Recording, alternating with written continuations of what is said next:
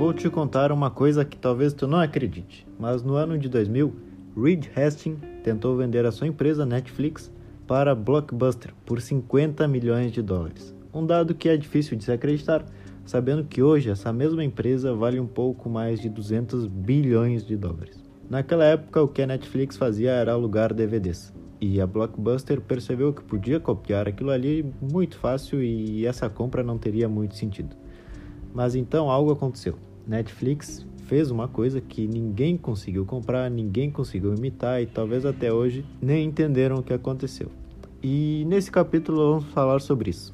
A regra é não ter regras. Um livro escrito pelo fundador da Netflix que mostra por dentro como essa empresa funciona e quais são os principais passos para incentivar as equipes a inovar. Bom, neste livro, Reed Hastings começa observando a maneira tradicional em que todas as empresas trabalham tentam definir um sistema e colocam as pessoas para fazer aquilo ali funcionar, sempre procurando e visando a qualidade do produto. Reed Hastings chega e fala: Isso de que tu precisa construir um sistema e um processo bem concreto ou bem definido não é bem assim. Ele pega essa ideia passa por cima dizendo que não tem nada a ver com a velocidade do mundo de hoje. Claro que para as pequenas e repetitivas tarefas sim, mas a gente vai falar em um conceito um pouco mais geral. De acordo com a ideia dele, o que tem que fazer é criar um ambiente onde seus funcionários e a sua equipe se sintam seguros para inovar.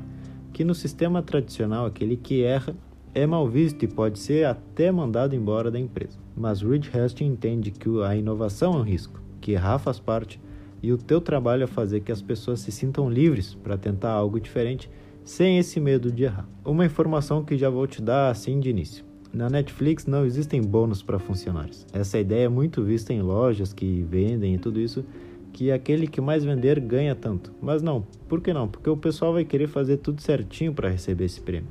Então lá tu tem teu salário bacana, mas não existe essa competição por prêmio, não tem incentivos no fim do ano nem nada disso. E faz muito sentido, porque se tu coloca um prêmio ligado a uma ação concreta, nenhum funcionário vai mudar. Eles vão querer aquilo e vão seguir aqueles passos sem querer tentar nada fora do padrão, o que resulta em uma metodologia de trabalho nem um pouco ligada a uma empresa inovadora. A ideia principal desse livro é que a regra é não ter regras. Então aqui cada um tem o seu horário, cada um pode tirar as férias quanto quiser, por quanto tempo quiser, e a vida, a vida do pessoal realmente não tem regras. Mas para que isso funcione existem algumas condições, porque se uma empresa qualquer fizesse isso, com certeza as pessoas iriam tirar férias para sempre e tchau, não voltariam mais. Reed Hastings diz que para isso funcionar, e funciona muito bem, são necessários três pilares. O primeiro passo para criar uma cultura dessa se chama densidade de talentos. E o que seria densidade de talentos?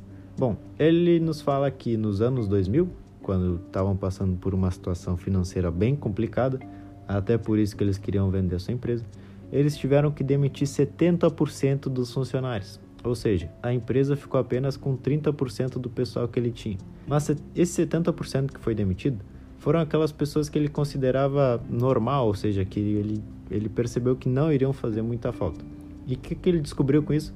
Que esse pessoal normal acaba atrapalhando os que realmente querem estar ali, acabam atrapalhando os melhores funcionários. E depois de muito tempo com essa equipe reduzida, e ele se deu conta que o que realmente importa era ficar só com os bons. Eles produziam mais, se falavam mais entre eles e uma cultura estava começando a ser criada ali. Para seguir nessa linha de trabalho, ele compara a sua empresa com um time esportivo.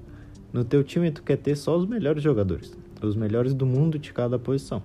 E não muitos jogadores só para dizer que tu tem muitos jogadores porque um único jogador ruim consegue atrapalhar o resto. Então tenha poucos, mas tenham bons jogadores. Na Netflix eles até te pagam para ir embora, te dão bônus e tudo mais. Eles entendem que ter alguém sem vontade na empresa pode custar muito caro. Então tu quer se demitir, beleza? A gente te paga para ir embora, pode ir sem problema. E desse jeito somente os que realmente querem trabalhar ali ficam. Isso resulta em uma densidade de talentos, onde todos seus funcionários estão ali porque querem e são realmente bons. O segundo pilar é a honestidade, ou seja, que entre a equipe sempre ocorra um feedback honesto e constante, sem depender do cargo. Ou seja, se teu feedback é para um cargo menor ou para um cargo maior, o que em empresas normais não acontecem. Por quê? Porque como que eu vou discordar com meu chefe? Tem gente que tem medo, mas aqui isso ocorre e sempre. E para que isso funcione, existem a regra dos 4 As. Quando tu der o teu feedback, que seja com o propósito de ajudar, não só dizendo, ah, achei horrível, faz de novo. Não, mas com a intenção de ajudar. Depois que seja um feedback acionável. O que, que, é isso? É falar sobre algo que tu pode fazer a respeito, que envolva uma ação tua também. Agora, se tu receber um feedback, que tu aprecie ele, porque se tu se colocar na defensiva, não vão mais querer te ajudar. E não é assim que essa cultura funciona. E por último, que tu possa aceitar ele. Ou seja, se tu não quiser, descarta, sem nenhum problema. Mas que tu aceite ele e tente entender o que o outro disse.